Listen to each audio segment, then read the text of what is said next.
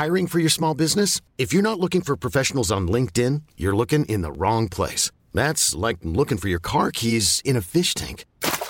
LinkedIn helps you hire professionals you can't find anywhere else, even those who aren't actively searching for a new job but might be open to the perfect role. In a given month, over 70% of LinkedIn users don't even visit other leading job sites. So start looking in the right place. With LinkedIn, you can hire professionals like a professional. Post your free job on linkedin.com slash achieve today. Au revoir est un podcast consacré au deuil périnatal. Le deuil périnatal, c'est le fait de perdre son bébé durant la grossesse ou quelque temps après sa naissance. Par conséquent, les épisodes de ce programme abordent des questions sensibles et douloureuses. Avec mes invités, nous parlerons notamment d'arrêt naturel de grossesse, d'interruption médicale de grossesse, de mort in utero, ou encore de disparition d'un enfant de quelques heures, quelques jours ou quelques semaines. Assurez-vous de pouvoir écouter les épisodes dans de bonnes conditions. Et surtout, n'oubliez pas, dans le mot deuil, il y a certes le D de décès, mais il y a aussi le E d'espoir ou le I qu'on retrouve dans le mot vie. Je vous souhaite une belle écoute.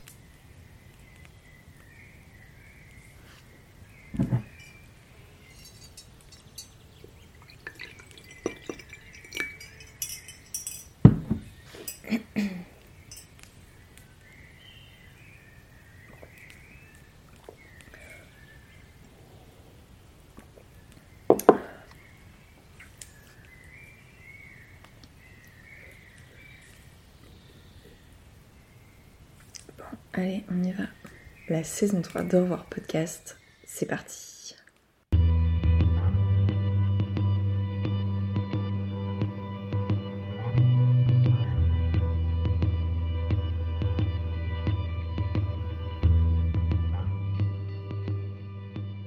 Alors voilà, c'est le premier épisode de la saison 3 avec un format un petit peu inédit pour moi mais finalement j'avais envie de me lancer euh, ce challenge, j'avais envie de sortir un petit peu de ma zone de confort. Euh, après deux ans de podcast et une troisième année euh, qui s'annonce, une troisième année qui va être riche de nouvelles thématiques sur le deuil périnatal, j'avais envie de faire un petit peu le point et puis aussi de répondre à vos questions. Euh, ce sont des questions que vous m'avez posées sur Instagram en story sur le compte au revoir.podcast. J'avais un petit peu envie d'inverser les rôles et de faire quelque chose de moins écrit que d'habitude, de moins rédigé, de me lancer euh, sans filer. Et puis c'est aussi une manière, euh, une façon de, de, de faire le bilan de ces deux années qui se sont écoulées, qui ont été extrêmement riches, qui ont été pleines de surprises je me suis rendu compte qu'il y avait eu euh, 100 000 écoutes. On avait dépassé la barre des 100 000 écoutes, je crois qu'on est même à plus de 110 000, je sais plus exactement. C'est pas quelque chose auquel je porte attention euh, de manière régulière parce que j'ai pas à, à checker les chiffres d'écoute comme certains podcasts euh, qui sont sponsorisés par des marques. Mais euh, voilà, 100 000 écoutes, c'est à la fois peu est énorme. Euh, plus de 100 000 écoutes, pourquoi c'est peu? Bah Parce que comparé à d'autres podcasts euh, qui parlent de la parentalité, de la grossesse, de la maternité, euh, bah voilà, 100 000 écoutes, c'est une goutte d'eau. Mais pour le deuil périnatal, je trouve que c'est énorme, 100 000 écoutes. On nous dit tellement que personne n'a envie d'en parler, que que finalement c'est un sujet dont sur lequel on n'a pas envie de s'apesantir, que bah 100 000 écoutes, c'est quand même la preuve qu'on a besoin d'entendre les voix du deuil périnatal. On a besoin de les entendre, on a besoin de les écouter pour s'identifier, pour trouver du soutien, pour trouver des informations, pour briser la solitude, aussi. Ce podcast, je l'ai créé pour ça, notamment. Et puis je me suis rendu compte aussi que parmi ces 100 000 écoutes, eh bien, il y avait des écoutes qui étaient liées euh, à l'entourage des personnes qui ont perdu un bébé, dont la grossesse s'est interrompue. Il y a aussi des soignants, des soignantes, des psychologues, psychiatres, etc., etc. Bref, des, des, des thérapeutes plus largement plein de personnes en fait qui accompagnent aussi euh, les femmes et les hommes dans la parentalité. Et finalement bah ma cible elle c'est un petit peu euh, ma cible pour avoir un jargon un petit peu de podcast quelle est ta cible euh, bah elle est beaucoup plus vaste que ce que je pensais. Donc j'ai envie de dire que plus de 110 000 écoutes pour un podcast sur le deuil périnatal, c'est un beau pied de nez à toutes les personnes qui n'ont pas envie qu'on en parle, à toutes les personnes qui se sentent mal à l'aise à l'idée qu'on puisse euh, transmettre une parole sur le deuil périnatal. Je me suis dit, allez, il est temps de se lancer dans cet exercice. Je vais répondre à toutes vos questions et puis euh, je les ai un petit peu classés par ordre. J'y ai pas trop réfléchi, donc ça va être des réponses très spontanées. Cette intro d'ailleurs je n'ai pas écrite du tout, j'avais envie de me lancer comme ça. Euh, je sors très très très clairement de ma zone de confort. Je suis avec mon micro, mon ordi, ça devrait être quelque chose de très familier. Mais euh, voilà, je ressens comme une petite appréhension. Je, me, je me retrouve presque timide, voilà, toute petite, toute timide devant mon micro. Euh, avec vos questions. Je les ai classées par ordre pour qu'il y ait une sorte de, logique dans la structure de l'épisode. Et puis bah voilà, on va commencer par faire le bilan euh, de ces euh, deux dernières années. Alors première question, comment tu te sens toi après ces deux ans? Quelle a été ton évolution? Quelles ont été tes difficultés? Alors comment je me sens après ces deux ans?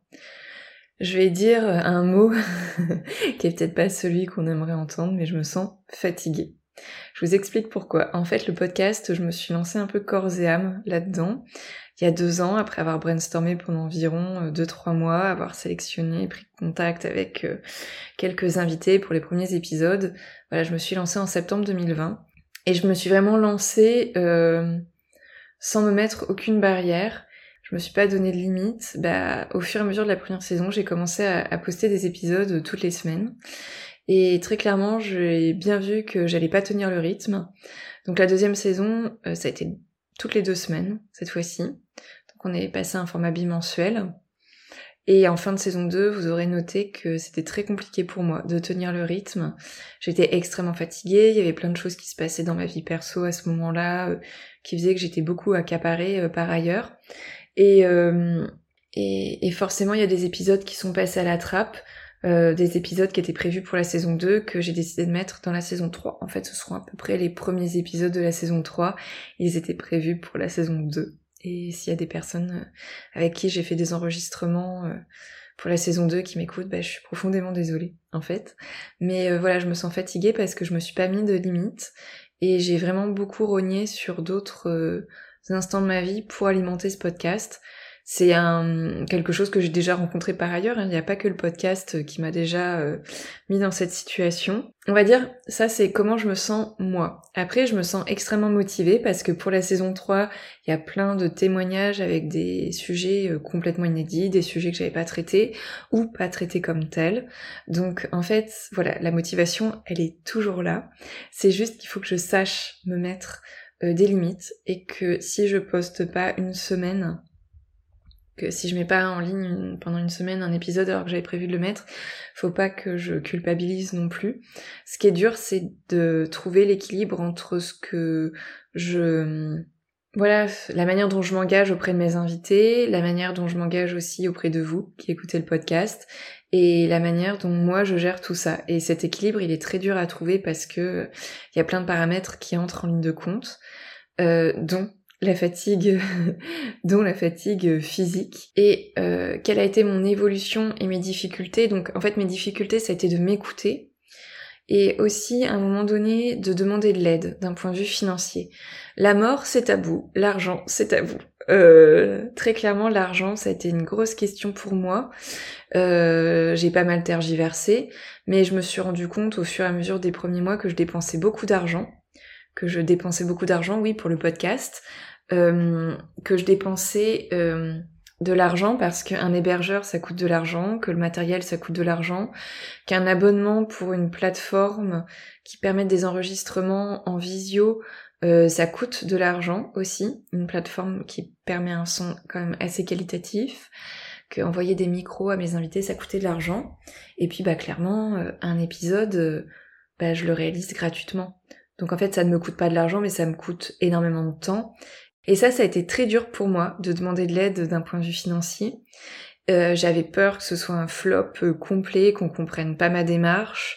Euh, voilà, il y a peut-être un petit peu du syndrome de l'imposteur derrière tout ça, mais je pense que c'est aussi notre rapport à l'argent, en fait, et que j'ai beaucoup de mal à demander une participation financière pour quelque chose qui très objectivement demande beaucoup de temps, beaucoup de travail, beaucoup d'investissement et de l'argent aussi. Voilà, donc en janvier dernier ou en février, je me souviens plus, j'ai lancé une plateforme de financement participatif qui s'appelle Tipeee.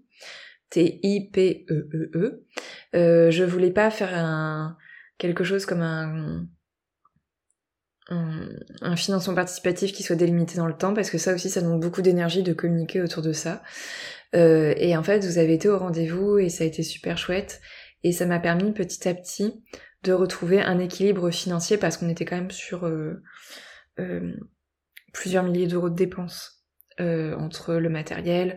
Le fait, par exemple, c'est anecdotique, mais j'ai dû changer d'ordinateur euh, en septembre, il y a un an. Et très clairement, voilà, l'ordinateur, il me sert pas que pour le podcast, mais euh, il n'empêche, il n'empêche que si j'avais pas eu le podcast, mon ordi, je l'aurais gardé encore pendant 2-3 ans, sans aucun souci. Parce que le podcast, ça demande aussi des logiciels, ça demande beaucoup de mémoire sur un ordinateur, ça demande de la puissance. Et très clairement, le mien euh, bah, plantait complètement et ça faisait que euh, le temps que je passais sur les montages était bien plus important euh, à cause de, de mon ordi. Je le dis là, euh, je crois qu'il y a quelques mois, j'aurais été incapable de dire j'ai changé mon ordinateur pour faire le podcast. Peut-être que vous, vous allez pas le comprendre aussi, vous allez vous dire non mais elle exagère, euh, un ordi, euh, voilà. Mais il n'empêche que c'est aussi parce que ça devenait inconfortable pour moi de faire du montage comme ça, que j'avais envie de continuer le podcast, que je me retrouvais à, à mettre en place des espèces de stratégies pour essayer de gagner du temps alors que en fait ça ne m'en faisait pas gagner puisque mon ordinateur était très ralenti. Donc voilà, et me faire rémunérer, euh, gagner de l'argent pour mon travail en tant que tel, pas seulement pour, euh, entre guillemets, éponger mes dettes. Ça, c'est encore quelque chose avec lequel euh, j'ai du mal, mais euh, voilà, là, je peux vous dire que je n'ai pas gagné d'argent pour l'instant avec le podcast. J'ai retrouvé en revanche un équilibre financier vis-à-vis -vis de mes investissements. Euh, de mes dépenses fixes, puisqu'il y a des dépenses fixes pour le podcast. Et, voilà, et puis mettre un peu d'argent de côté, notamment pour lancer euh, le site internet que j'ai toujours pas fini, mais qui sera mis en ligne, je pense, euh, pour gagner encore quelques semaines pour le peaufiner. je pense que je mettrai en ligne le 15 octobre pour la journée mondiale de sensibilisation au deuil périnatal. Je trouve que c'est un beau symbole aussi. si vous avez envie de soutenir le podcast, vous pouvez vous, vous aller sur sur euh, tipeee.com slash au revoir podcast. Je mettrai le lien dans la description de l'épisode. Ça peut être des, une participation euh, tous les mois, ça peut être une participation ponctuelle. J'ai fait un petit système de contrepartie. Les contreparties, euh, je vais les recevoir chez moi fin septembre, donc je les enverrai courant octobre. Je tiens à le dire aussi, je ne vous ai pas oublié si vous avez participé.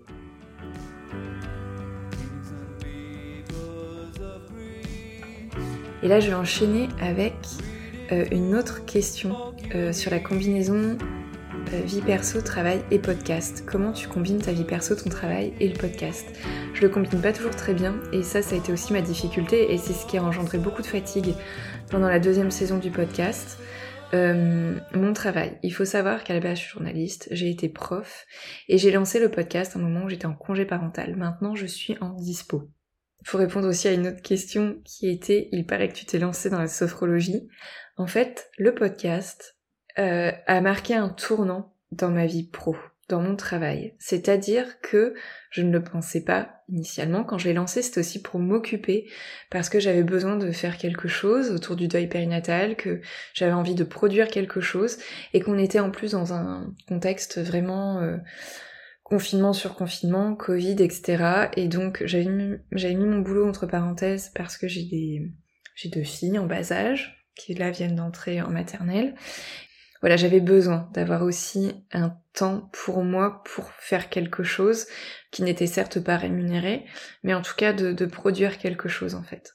D'où le podcast. Et en fait, le podcast a marqué un tournant dans mon travail, dans le sens où il a, je l'ai, je l'ai produit aussi à un moment de ma vie où je savais que je ne pourrais pas reprendre le travail tel quel, même quand je le reprendrai, et il a fallu que je réfléchisse à autre chose. Et donc, le podcast est arrivé comme une sorte de... Il a cristallisé en fait ma vie perso, c'est-à-dire que j'ai vécu un deuil périnatal moi-même, et ma vie pro, puisque bah, il se nourrit de tous les aspects de ma vie professionnelle et d'une partie de ma vie perso, puisque j'étais journaliste et qu'après je faisais de la recherche en histoire, notamment sur l'histoire de la maternité. Donc vous voyez un petit peu le lien. Et par ailleurs, comme il fallait d'une certaine manière que je réfléchisse à comment travailler autrement lorsque je reprendrai le travail, je me suis... j'ai beaucoup réfléchi et il y a un an et demi, j'ai décidé de me former en sophrologie pour accompagner notamment les femmes qui traversent un deuil périnatal et plus largement les femmes qui ont un parcours euh, cabossé, accidenté, qui ont eu des épreuves de vie en lien euh, avec la maternité, avec le désir d'enfant, la, parentalité, etc., etc. Et donc j'ai lancé mon activité en septembre. Euh, cette activité, j'aurais jamais songé s'il n'y avait pas eu le podcast. Et par ailleurs, le podcast aussi est une opportunité professionnelle pour moi parce que j'ai des projets en cours qui sont liés au podcast, qui ont découlé du podcast. Donc, euh, comment je combine ma vie perso, mon travail et le podcast? Bah, en fait, le podcast est devenu un aspect de mon travail, donc un aspect qui n'est pas rémunérateur pour le moment, mais je le poursuis parce qu'en fait, ça m'a ouvert plein de portes euh, et, et, ma vie perso, bah concrètement en fait, euh, jusqu'à il y a pas si longtemps, et c'est encore le cas, le podcast, c'est le soir, euh, la nuit, sur certaines plages horaires, d'où la fatigue extrême que j'ai ressentie à certains moments, notamment en fin d'année dernière. Et ça, c'est vrai que c'est un aspect sur lequel je n'ai jamais communiqué, et on peut avoir l'impression qu'un podcasteur, une podcasteuse gagne de l'argent avec son podcast et, et fait ça comme n'importe quel travail. Or, pour la plupart des gens, c'est pas vrai. Euh, on m'a demandé récemment, alors, euh, du coup, votre podcast, c'est votre activité principale, vous gagnez votre vie en faisant le podcast. Non, je ne gagne pas ma vie. Et euh, non, je ne la gagnerai probablement jamais. En revanche, le volume horaire est très très important. Mais euh, j'essaie de combiner comme je peux et de poser des limites aussi. Il y avait une question, c'était comment trouves-tu l'énergie pour te battre pour que le deuil périnatal ne soit plus tabou?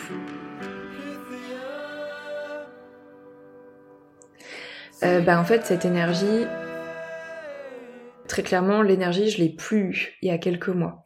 J'étais épuisée, j'étais fatiguée et je trouve que pour un podcast sur le deuil périnatal et pour parler de deuil périnatal en général, il faut avoir l'énergie physique, mentale et émotionnelle.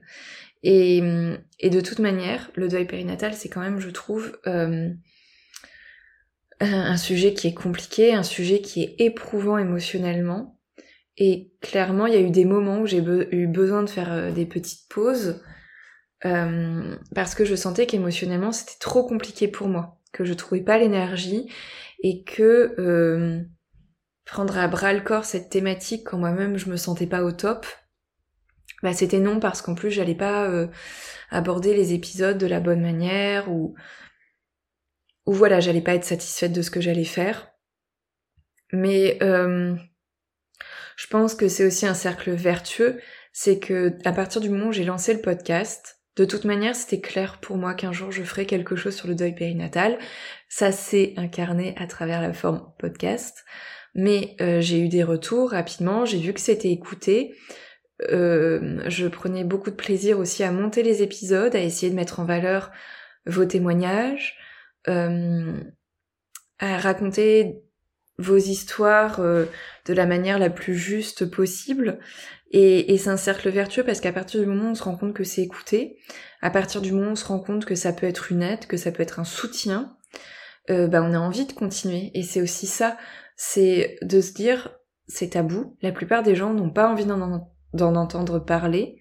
Ça nous tombe dessus de manière ultra violente. On tombe dans un monde complètement euh, inconnu, extrêmement sombre.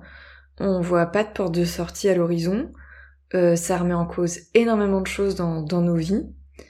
Euh, et, et, malgré tout, bah, quand on en parle, on voit que ça aide, on voit que ça apporte quelque chose, on voit que petit à petit, c'est aussi en en parlant sur les réseaux sociaux, et je pense notamment aussi euh, à des personnes comme Julie du compte à nos étoiles, enfin, c'est aussi en, en prenant à bras le corps ce sujet qu'il qu'il entre dans l'espace public plus large, euh, qu'il euh, sort de cette sphère très intimiste des personnes qui ont connu le deuil périnatal, et qu'il va aller se propager ce sujet du deuil périnatal dans d'autres sphères.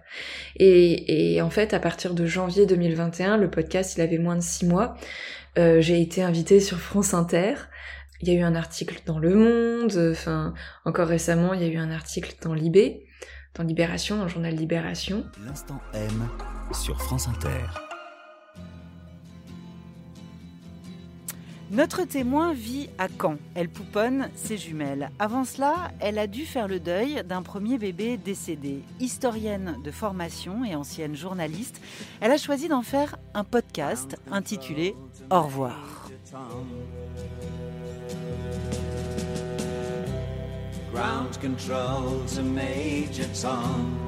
Bonjour Sophie Chivray. Bonjour. Lorsque deux immenses stars américaines extrêmement suivies sur les réseaux sociaux comme Chris Teigen et John Legend ont posté une photo d'un bébé qui venait juste de décéder, ça a suscité mais vraiment un tollé, une déferlante de, de réactions. C'est-à-dire que là, pour le coup, c'est rendre public un deuil intime et c'est rendre public cette photo de la mort vécue dans un cadre intrafamilial. En fait, ça a provoqué un tollé auprès des personnes qui ne comprenaient même pas ce qui se passait sur les images, qui n'étaient pas du tout familières du deuil périnatal et qui du coup étaient choquées, profondément choquées. Et par contre, ça, il y a eu une vague, mais très très positive sur Instagram de la part de personnes qui ont été confrontées au deuil périnatal et qui se sont senties vraiment extrêmement reconnaissantes. Si on regarde l'image, il n'y a rien de choquant, il n'y a rien d'impudique d'une certaine manière. J'ai pas l'impression qu'elle franchisse davantage la limite de l'intimité que euh, d'autres personnes qui posteraient des photos de naissance sur le même réseau social. Euh, les photos, elles sont noires et blancs. On voit notamment euh, une femme avec son compagnon. Il y a le bébé dans les bras. Il est petit. On ne le voit pas vraiment, en fait, cet enfant. En plus, on ne le voit pas vraiment. Par contre, il y a le texte. Et là, c'est pas seulement l'image, c'est le texte en fait Oui. qui d'un coup a fait réaliser euh, aux, aux gens, aux internautes que bah ouais, c'est un bébé mort qui est sur cette image. Et là, c'est vraiment le côté, euh, c'est l'impensable. Et voilà, c'est aussi ça qui donne de l'énergie. C'est de se rendre compte que plus on en parle, plus les autres, c'est-à-dire celles et ceux qui n'ont pas connu de deuil périnatal, vont avoir un peu plus d'attention à porter à ce sujet et qu'il va sortir de notre sphère à nous, de personnes qui avons été touchées par cette épreuve, pour aller vers une sphère plus large. Et c'est là qu'il y a sensibilisation. Et, et en fait, c'est comme ça que je trouve aussi l'énergie. C'est déjà parce que ça me plaît, parce que j'aime aussi le contact euh, avec mes invités. C'est je c'est toujours des moments extrêmement émouvants. Ça ça remue beaucoup beaucoup. Les montages, euh, ce sont les montages d'épisodes sont aussi des mo- moments où où je ressens beaucoup d'émotions. Mais voilà, parfois l'énergie elle me manque et puis à d'autres moments je fais le point et je me dis mais il y a encore ça, ça, ça et ça que j'ai pas abordé. Et puis il y a un tel qui m'a contacté, qui aimerait faire un épisode. Et puis euh, et puis il y a eu tel article qui a parlé du deuil périnatal.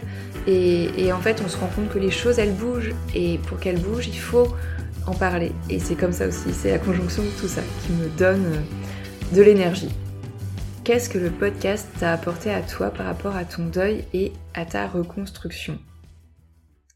Ben, En fait, c'est une question que je m'étais jamais vraiment posée. Pour euh, du coup replacer les choses dans le contexte, j'ai perdu mon premier bébé suite à une IMG en décembre 2017 et je suis retombée enceinte neuf mois plus tard. Des jumelles qui sont nées très grandes prématurées euh, en février 2019. En fait, euh, j'ai eu l'impression pendant très longtemps que mon deuil euh, avait marqué comme une pause à la naissance de mes filles. Que du coup je retombais dans autre chose, euh, dans quelque chose d'extrêmement violent, en voyant mes filles euh, arriver en réanimation néonatale et en naissant beaucoup plus tôt que prévu. Et quand je dis beaucoup plus tôt, c'est un terme très proche euh, de celui de mon premier accouchement. Donc, euh, ça s'est répercuté très fortement en moi, le fait que ces termes de grossesse se fassent écho. Et j'ai eu l'impression que mon deuil, oui, marquait une pause, et en même temps qu'il devenait une ressource et une force pour amorcer les mois qui ont suivi.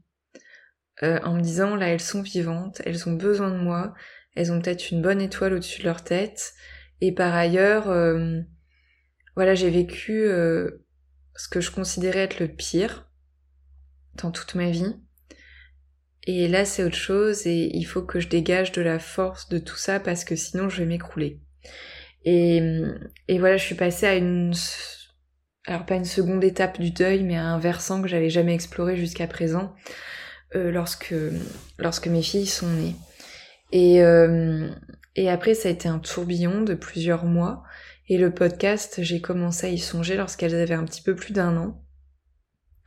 Et, euh, et, je pense que le podcast m'a permis euh, d'explorer à travers la voix de mes invités des aspects de mon deuil euh, sur lesquels je m'étais jamais interrogée ou que j'avais pas que j'avais pas vécu de manière euh, posée, on va dire, euh, parce que euh, il y a eu comme un mouvement d'accélération dans mon deuil à partir du moment où mes filles sont nées. C'est-à-dire que je suis pas passée à autre chose. Hein. en plus, la naissance de mes filles, je l'ai vécue à l'aune de ce que j'avais vécu 14 mois avant. C'est une continuité en fait. Mais il a fallu que je trouve de la force très très vite et cette force, je l'ai puisée aussi dans cette épreuve que j'avais vécue. Là où, euh, bien évidemment, tout le monde va pas trouver de la force euh, 14 mois plus tard ou, un sens ou quoi que ce soit. Je dis pas d'ailleurs que je trouve un sens dans tout ça.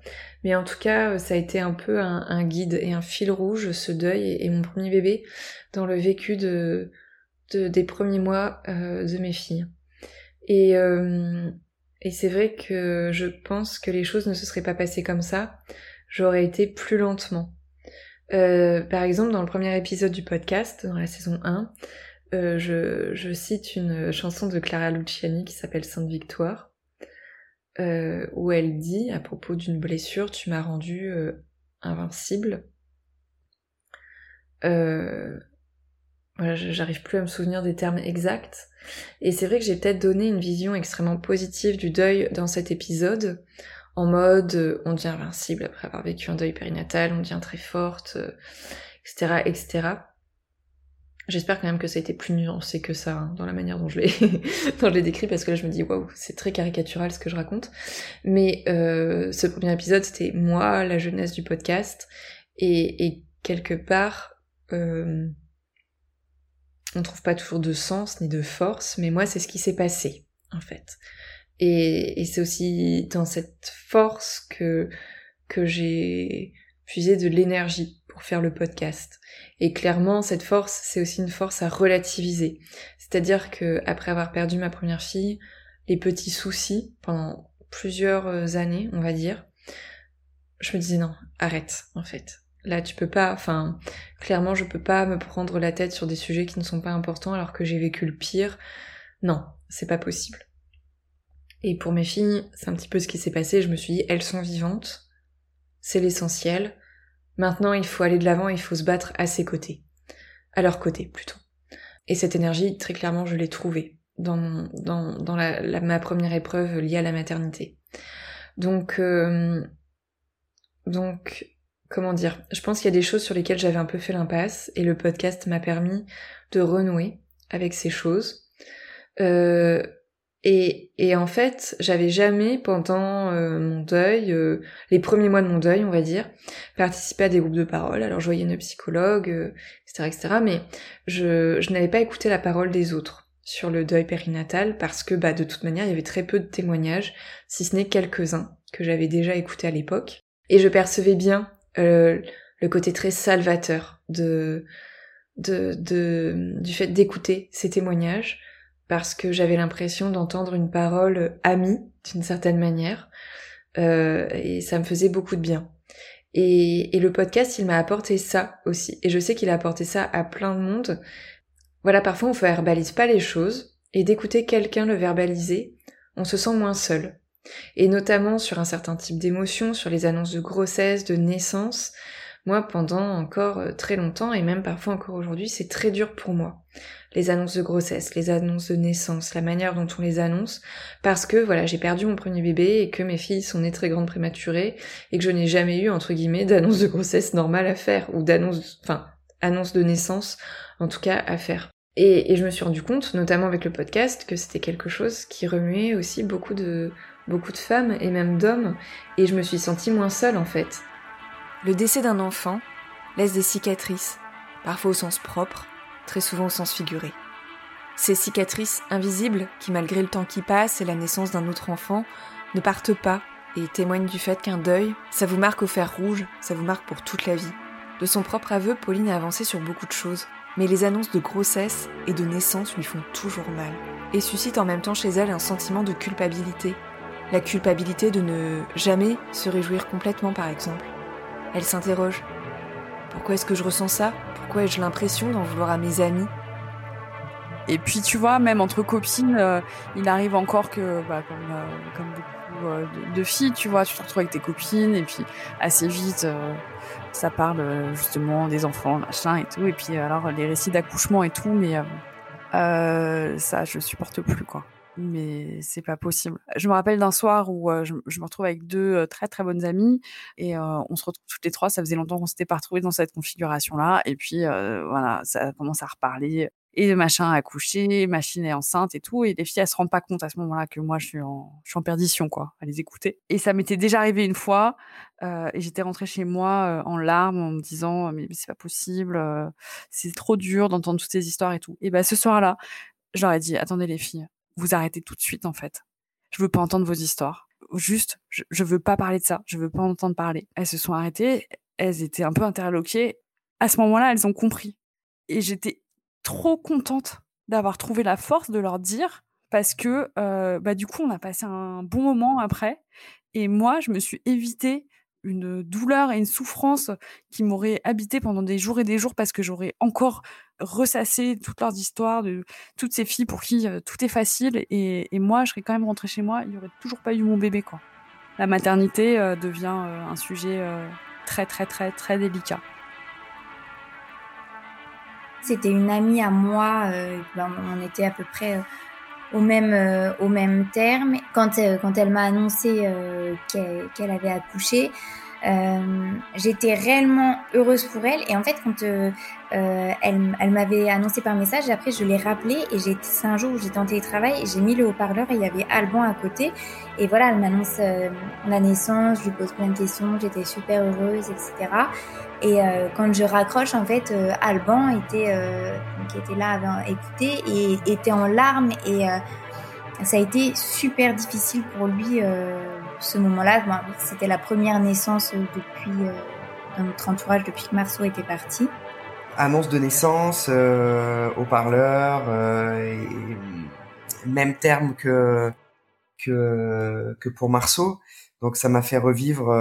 J'étais en plein dans un mail et ça m'a fait revivre euh, tout ce qui s'était passé euh, quelques mois auparavant, en me disant euh, qu'au final il aurait dû être là aussi et que je comprenais pas. J'ai eu une, réaction un peu de rejet quand je voyais Capucine qui était foncièrement bienveillante, heureuse pour son ami.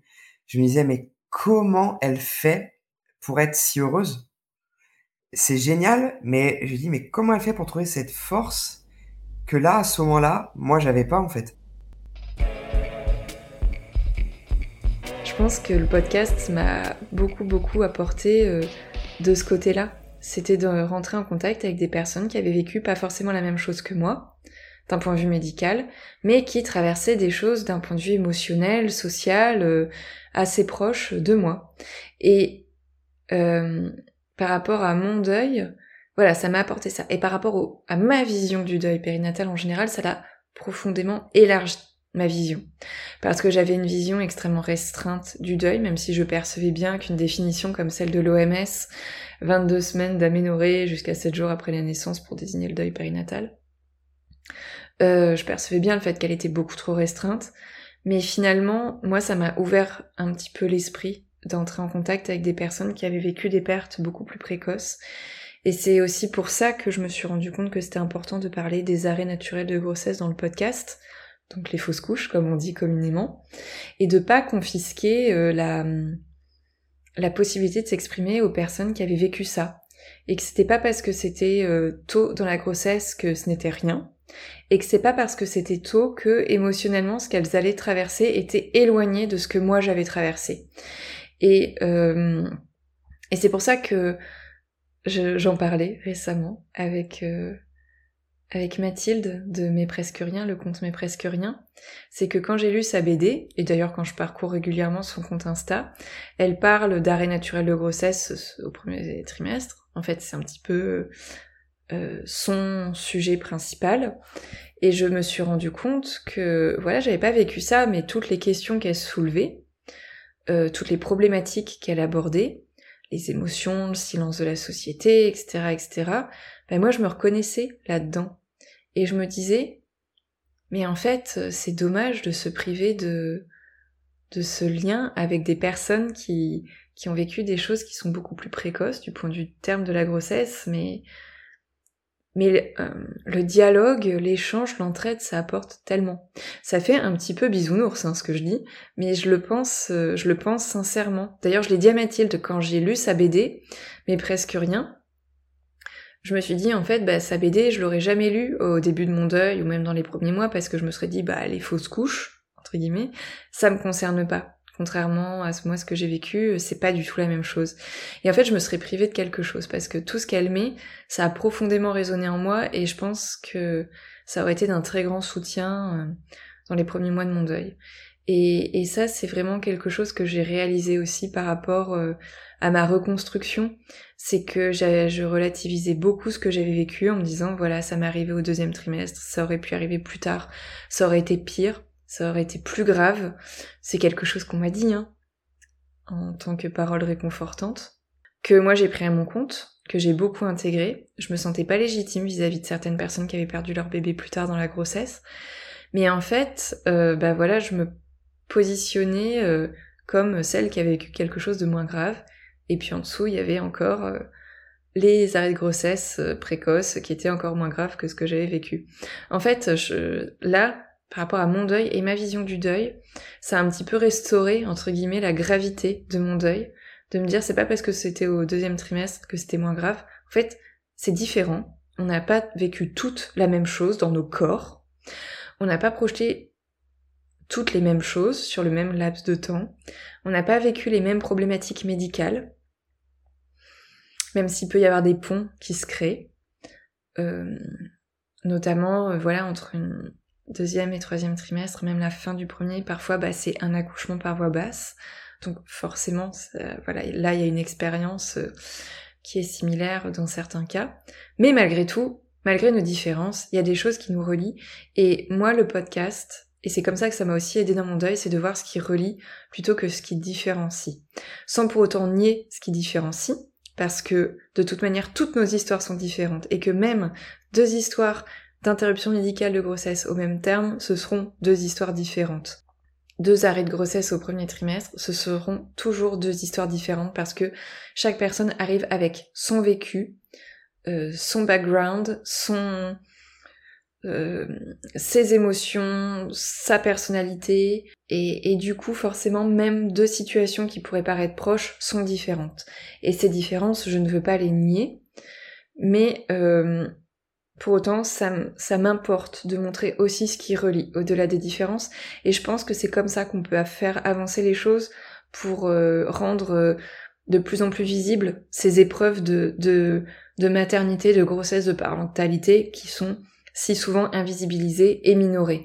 Parce que même une personne qui a perdu son bébé en toute fin de grossesse, on va lui dire bah ça aurait été différent hein, s'il avait été vivant euh, ou ou ah bah mieux vaut maintenant que quand ton enfant aura 5 ans, mais en fait au bout d'un moment il faut arrêter de relativiser et de créer des hiérarchies là où il y en a pas. Les hiérarchies on peut les créer pour soi-même et ça peut être aussi une manière de, de s'en sortir, ça je ne le nie pas. Moi je j'ai créé des hiérarchies dans ma tête et ça m'a permis euh, de, passer des caps, mais par contre socialement je pars du principe qu'il faut pas euh, arriver avec des idées préconçues de se dire que quelqu'un euh, a vécu euh, quelque chose à tel terme de la grossesse et que nécessairement ce sera moins grave. Voilà, moi ça m'a apporté ça, c'est de d'englober les expériences quand bien même elles sont différentes et de voir ce qui relie et moi ça m'a réconcilié aussi un petit peu avec ma propre épreuve de deuil. Ouais, en fait, ça m'a un petit peu réconcilié avec tout ça. Et ça m'a permis de me dire, bah, en fait, euh, Il y a toujours des émotions que j'ai, des, des manières de voir les choses. je me sens pas à l'aise avec, mais finalement, je suis pas la seule. Et, et, et finalement, ce que j'ai vécu, c'était pas rien, en fait. On m'a jamais dit que c'était rien, mais moi, au bout d'un moment, je me suis dit un petit peu que c'était moins grave que d'autres. Mais en fait, non, il faut pas que je dise que c'est moins grave que d'autres.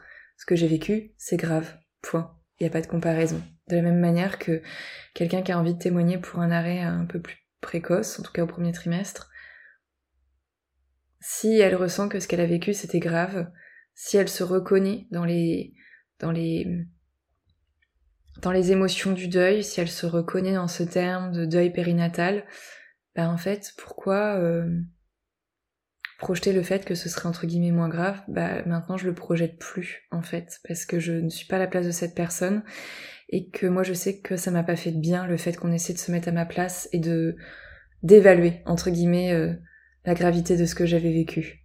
On est toujours le moins grave que quelque chose d'une certaine manière et ça moi ça m'a aidé. Le podcast ça m'a vraiment aidé à remettre le deuil à sa juste place dans ma vie et la gravité de ce deuil de ne pas la minorer, en fait. C'est grave, point. Ça a été dur, point. Il n'y a pas à chercher moins dur que, moins grave que, non, ça a été dur. C'est tout.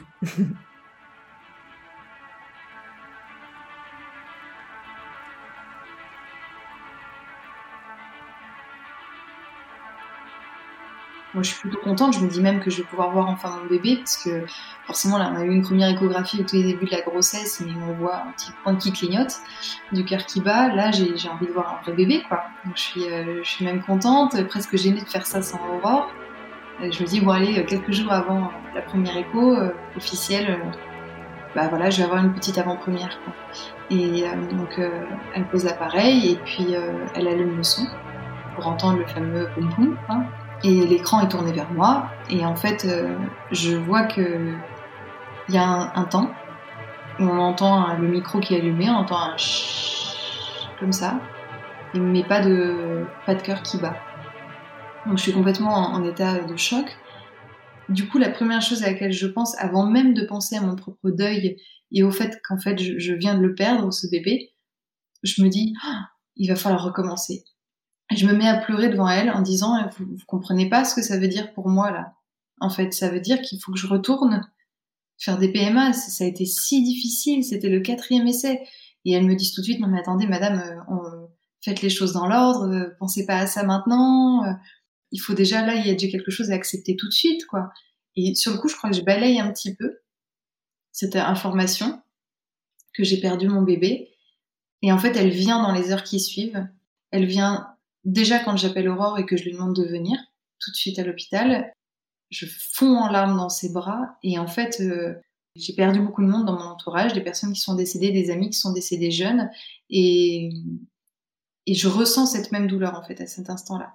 Mes larmes me, me rappellent, me ramènent à ça en fait. Je me fonds en larmes dans ses bras, plus pour la PMA, je fonds en larmes dans ses bras parce que je viens de perdre quelqu'un.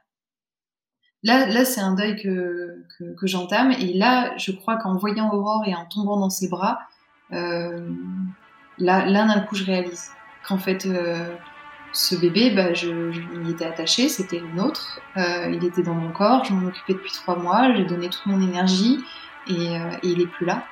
Et en fait, le choc, c'est vraiment aussi d'avoir appris qu'il était plus là depuis deux trois semaines, parce que en fait, j'ai eu l'impression qu'on m'avait retiré euh, ce moment de lui dire au revoir.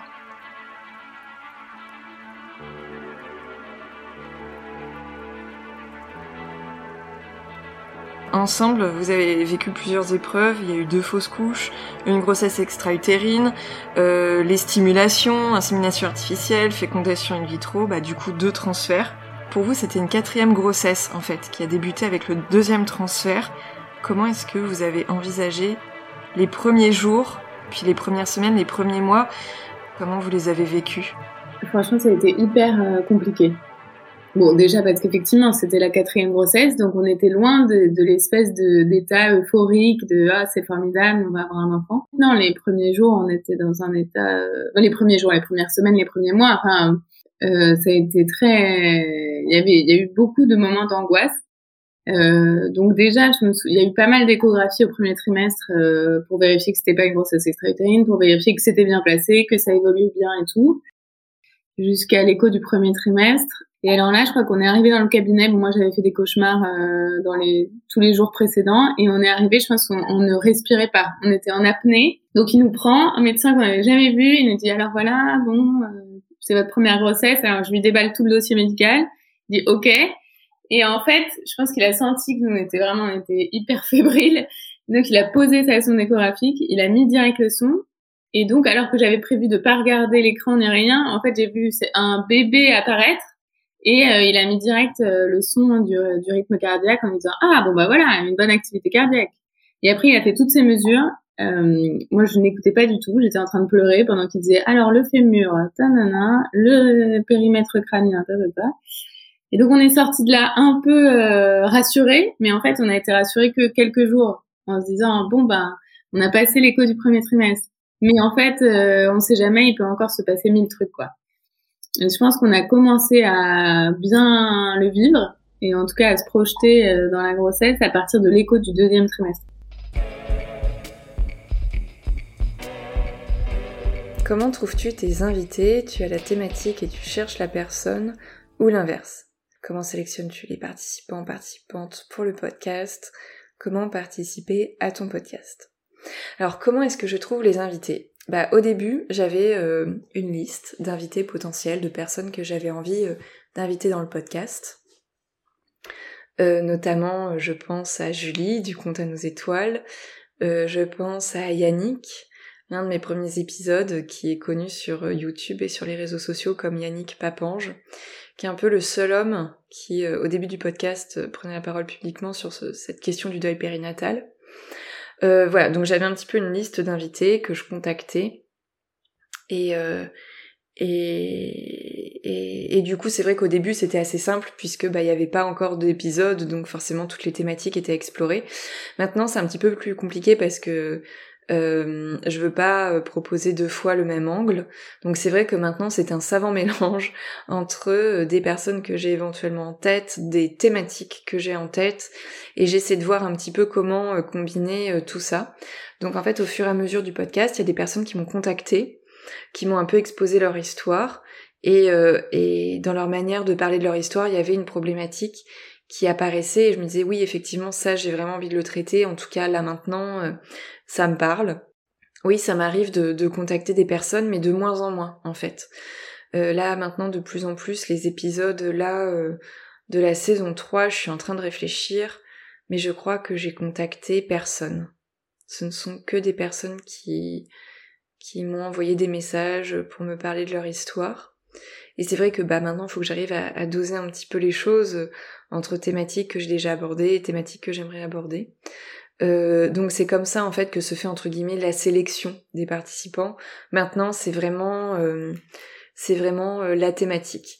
Après après parfois c'est aussi une question de rencontre, de personnalité, de de, de plein de choses en fait. Donc mais là par exemple j'aimerais beaucoup faire un épisode sur comment peut-être donner quelques billes aux, aux soignants et soignantes qui accompagnent, qui, le deuil périnatal, par exemple en salle de naissance, je pense aux sages-femmes, aux gynécos. Voilà, je j'aimerais trouver quelqu'un euh, qui soit à même de vraiment euh, pouvoir euh, formuler des pistes très claires, très bienveillantes et qui apportent vraiment quelque chose au sujet. Donc là, j'ai cette thématique en tête. Maintenant, il faut que je trouve la personne. si vous souhaitez participer, euh, voilà, euh, vous pouvez toujours m'envoyer aussi un message. Alors sur Insta, le problème c'est que je le dis à chaque fois, mais les messages se perdent, la messagerie est mal faite. Donc sur mon adresse mail, sophie.revoirpodcast.gmail.com Je vous la remettrai aussi euh, dans la description de l'épisode. Et voilà, après je peux pas répondre à tout le monde. J'ai eu enfin pas mal de demandes à certains moments et c'est impossible pour moi de répondre favorablement à tout le monde. Vous comprendrez que euh, je, je peux pas consacrer non plus toutes mes journées au podcast. Mais euh, voilà, un savant mélange de personnes que j'avais en tête, de thématiques que j'aime aborder. Parfois c'est un peu le hasard, une personne me contacte et c'est vraiment une thématique que j'avais envie d'aborder, donc génial, hop, banco, on enregistre. Mais là c'est vrai que les personnes avec qui j'ai enregistré dernièrement, ce sont des personnes qui m'avaient contacté euh, il y a quand même pas mal de mois. Donc, euh, donc voilà. Et d'ailleurs en parlant de thématiques, et de profil entre guillemets de personnes. J'ai eu deux questions. Euh, alors pourquoi pas un podcast sur les grands-parents? Euh, et des interviews de personnes âgées, en tout cas euh, plus de 60 ans. Alors plus de 60 ans parce que du coup forcément ces personnes-là qui ont vécu un deuil périnatal, la prise en charge n'était pas la même qu'aujourd'hui. Ce serait avec grand plaisir, du coup je lance un peu un appel si vous connaissez quelqu'un dans votre entourage qui se sentirait capable de témoigner sur cette question, qui, qui a vécu un deuil périnatal, qui a perdu un bébé euh, dans les années 70, 80, éventuellement 90, et qui se sentirait de témoigner, s'il vous plaît, dites-le moi.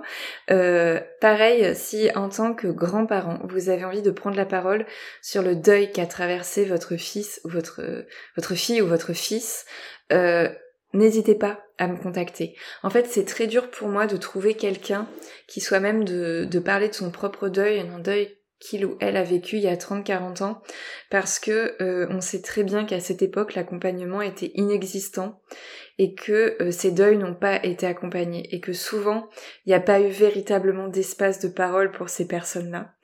Euh, et, et, ça rend la parole très difficile. la verbalisation du vécu, des émotions, ça peut être très très bouleversant pour ces personnes de prendre la parole devant un micro en se disant je vais être écouté, ça peut énormément remuer. Donc voilà, si vous connaissez quelqu'un qui se sent à même d'en parler, ce serait avec très grand, grand, grand, grand plaisir, immense plaisir.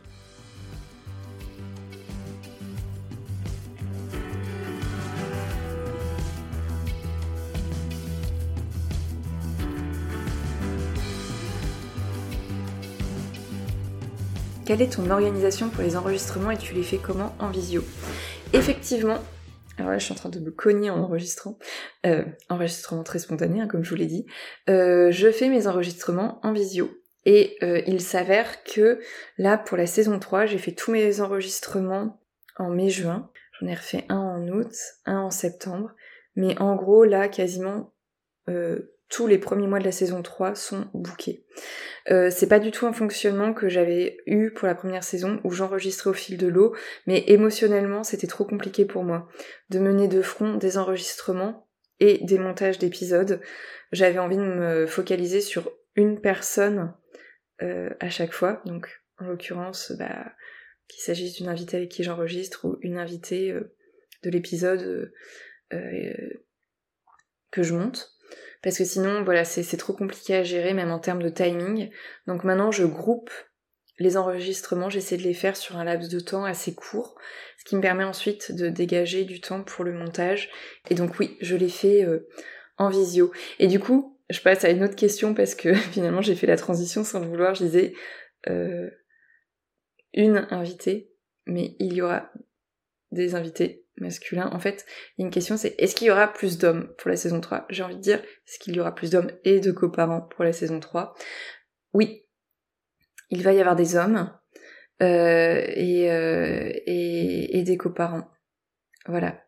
Euh, un enregistrement avec un papa qui a enregistré, voilà, à propos de l'histoire de sa petite fille. Et un enregistrement avec un couple hétérosexuel, donc euh, euh, voilà, une maman et un papa de deux petits jumeaux qui sont décédés euh, en réanimation. pour un format que j'ai jamais fait, puisque ce sera un épisode consacré à Morgane, la maman, et un épisode consacré à Cédric, le papa. Et ce seront des épisodes pour le mois de novembre, euh, parce qu'en novembre il y a la journée mondiale de la prématurité. Et j'ai fait un épisode aussi avec un couple, un couple de femmes, Sarah et Emily, qui habitent en Australie. Et euh, voilà, ce sont pas euh, les seuls épisodes où on laissera la parole aux coparents et c'est vrai qu'on entend assez rarement le coparent sur la question du deuil périnatal. Mais là je suis très contente parce que pour la saison 3 il y en aura plusieurs et je pense qu'il y en aura encore d'autres. Ah, et d'ailleurs, j'ai oublié une question que je trouve super importante qu'on m'a posée aussi. Est-ce que le deuil périnatal, il faut l'avoir vécu pour en parler euh, correctement? Euh... Ah, ça c'est une super bonne question. En fait, c'est pas évident de répondre à cette question parce que ça revient à poser la question de la peut-être de la légitimité.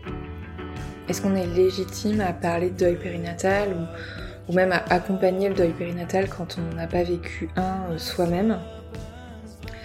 Très honnêtement, je pense qu'il y a des gens qui n'ont pas vécu de deuil périnatal qui sont tout à fait à même de d'en parler ou d'accompagner, euh, voilà.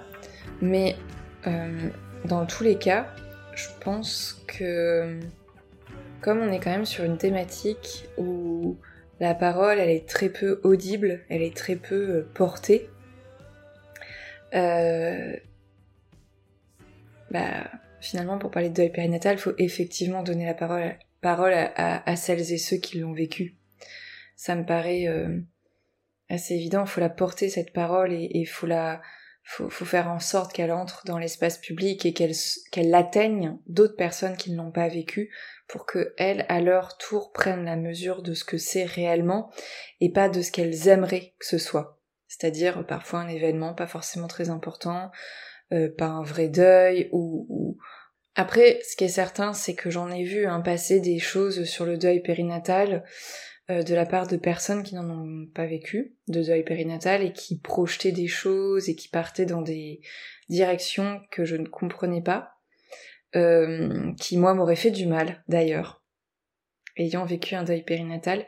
Et je pense que c'est ça aussi toute la difficulté, c'est que un deuil classique, le deuil d'une personne euh, qui a été vivante, en tout cas un deuil qu'on considérerait comme entre guillemets plus euh, normal, c'est-à-dire le deuil d'une personne plus âgée que nous-mêmes, un parent et non pas un enfant, c'est quelque chose qu'on connaît qu'on a connu ou qu'on connaîtra toutes et tous. Et c'est plus facile de d'avoir euh, de l'empathie et de comprendre ce qui se joue dans ces moments-là. C'est qu'avec la personne qui part, bah il y a des souvenirs, il y a qui remontent à la surface, il y a cette personne elle sera plus là, on pourra plus lui téléphoner, la voir, la toucher, enfin c'est voilà, tout à chacun peut euh, se reconnaître là-dedans et va être confronté à cette situation. Le deuil périnatal, tout le monde ne vit pas cette situation et on est sur un deuil qui est quand même extrêmement atypique. Donc forcément, quand on ne l'a pas vécu, on peut projeter des choses, mais parfois ces choses, elles sont extrêmement maladroites et, et ces choses, elles se rapprochent pas de la réalité de ce que, de ce qu'est le deuil périnatal. Euh, c'est un deuil qui est difficile à définir et il n'y a pas non plus un deuil périnatal universel. Mais ce que j'ai appris en fait avec le podcast, c'est que des traits que je croyais être des traits perso, c'est-à-dire qui me touchent moi, euh, qui me concernent, qui ne concernaient que moi, euh, bah non, en fait, c'est là, c'est un peu, ça a été vraiment une surprise de me dire, ah bon, mais en fait, il y a d'autres personnes qui vivent ça et qui ressentent ça même des années après. Ah, et puis le tatouage, en fait, je suis pas la seule. Enfin, je me doutais que j'étais pas forcément la seule, mais je ne prenais pas la mesure de tout ça. Donc il y a quand même des, des choses, des traits saillants qui, qui ressortent.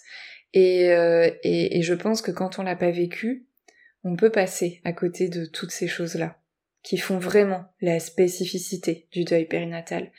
Et, et c'est pour ça que je, l'ai perçu aussi euh, lors d'interviews que j'ai données, euh, que les personnes en face de moi, même en étant très bien documentées, parfois n'arrivaient pas à saisir ce que ça pouvait représenter pour nous, enfin ce que certains aspects du deuil pouvaient représenter pour nous. Voilà, en fait c'est très difficile comme question, j'arrive pas à y répondre, mais je suis certaine que déjà, ce podcast, je l'aurais jamais fait si j'avais pas vécu de deuil périnatal et d'avoir vécu en plus le deuil périnatal, d'avoir traversé cette épreuve, et en l'occurrence pour moi une interruption médicale de grossesse, j'ai mis euh, toutes mes tripes d'une certaine manière. Enfin, vraiment, l'exigence que j'ai vis-à-vis de ce podcast n'aurait pas été la même si je ne l'avais pas vécu. Parce que je sais ce que c'est. Je sais pas tout, mais j'en sais une grosse partie qui est liée à mon expérience, à ce drame qui est personnel, qui a, qui a qui a frappé de plein fouet mon couple, qui, qui a hum, bouleversé ma vie à jamais. Et quand je dis que ça a bouleversé ma vie, je n'exagère même pas. C'est, ça a bouleversé ma vie. Ça a été un bouleversement complet. Est-ce qu'on en parle mieux quand on l'a vécu Je pense qu'on va, quand on l'a vécu, on saisit aussitôt ce que ça signifie de perdre un bébé. On n'a pas besoin d'y aller par quatre chemins, on l'a vécu dans notre chair. On en parlera peut-être mieux, oui. En tout cas, on en parlera peut-être autrement. On touchera peut-être une, euh, du doigt certains aspects qu'on aurait à peine effleurés si on ne l'avait pas vécu. Et, et je pense aussi que que ça enlève peut-être euh, parfois certaines maladresses de langage et encore euh, je sais que parfois je reçois des messages où on me dit bah là vraiment moi j'ai pas vécu les choses de cette manière ça m'a un peu heurté et j'en suis désolée parce qu'en fait on vit aussi les choses euh, et on les et on les décrit aussi à l'aune de ce qu'on a vécu et, c'est là aussi qu'il y a une pluralité dans les expériences et les émotions mais en tout cas je pense qu'on on en parle peut-être pas mieux mais on saisit peut-être plus rapidement à quel point c'est un drame qui n'est pas comme un autre. Pour avoir vécu le tabou aussi, je pense que on se rend compte de l'urgence qu'il y a à en parler et à faire en sorte que ces voix-là, elles émergent en fait dans l'espace public. Et, et, et, le podcast, je sais qu'il est écouté majoritairement par des personnes qui ont vécu un deuil périnatal, mais il fait aussi partie de l'espace public. Tout à chacun, tout à chacune peut le trouver sur Internet. Et, et du coup, c'est une ressource qui est aussi mise à disposition. Et, et, je pense que cette urgence de faire porter ces voix-là, je l'ai ressentie parce que j'avais vécu le deuil périnatal. Voilà, ce sujet-là, j'aurais jamais abordé si je l'avais pas vécu moi-même. Et d'ailleurs, je pense que je n'aurais jamais eu connaissance. C'est certain. Donc euh, voilà, en parler mieux, je sais pas. Mais peut-être. Ouais, peut-être. En tout cas, je plaque pas des espèces de schémas préconçus ou, ce genre de choses. Et, et je pense que c'est aussi euh, parce que je l'ai vécu que ce podcast, je le fais de cette manière. Ça, c'est certain. Donc voilà, c'est un petit peu la fin de cet épisode qui a duré plus longtemps que ce que je pensais. Mais en tout cas, je vous dis à la semaine prochaine et je vous remercie énormément pour tous les retours que vous faites euh, euh, sur, cette, euh, sur ce podcast, sur cette aventure qui a commencé il y a deux ans, sur cette aventure qui prendra, je l'espère, un nouveau tournant aussi cette année avec d'autres projets. Et, merci énormément à vous. je suis Sophie de Chivray, la créatrice d'Au Podcast et j'ai hâte de vous retrouver dans quelques jours. Euh, pour euh, commencer ces, nouvelles aventures euh, autour du deuil périnatal et pour porter vos voix. C'est pas parce que ce sont des histoires douloureuses qu'il faut les taire et les invisibiliser. Au contraire, c'est parce que c'est douloureux qu'il faut en parler et, faire comprendre aux autres que nos histoires, elles ont toute leur place dans, dans, dans, le monde de la maternité, de la grossesse et de la parentalité. Voilà, je vous dis à la semaine prochaine et vite vite, je vais couper parce que je parle encore trop. Ciao ciao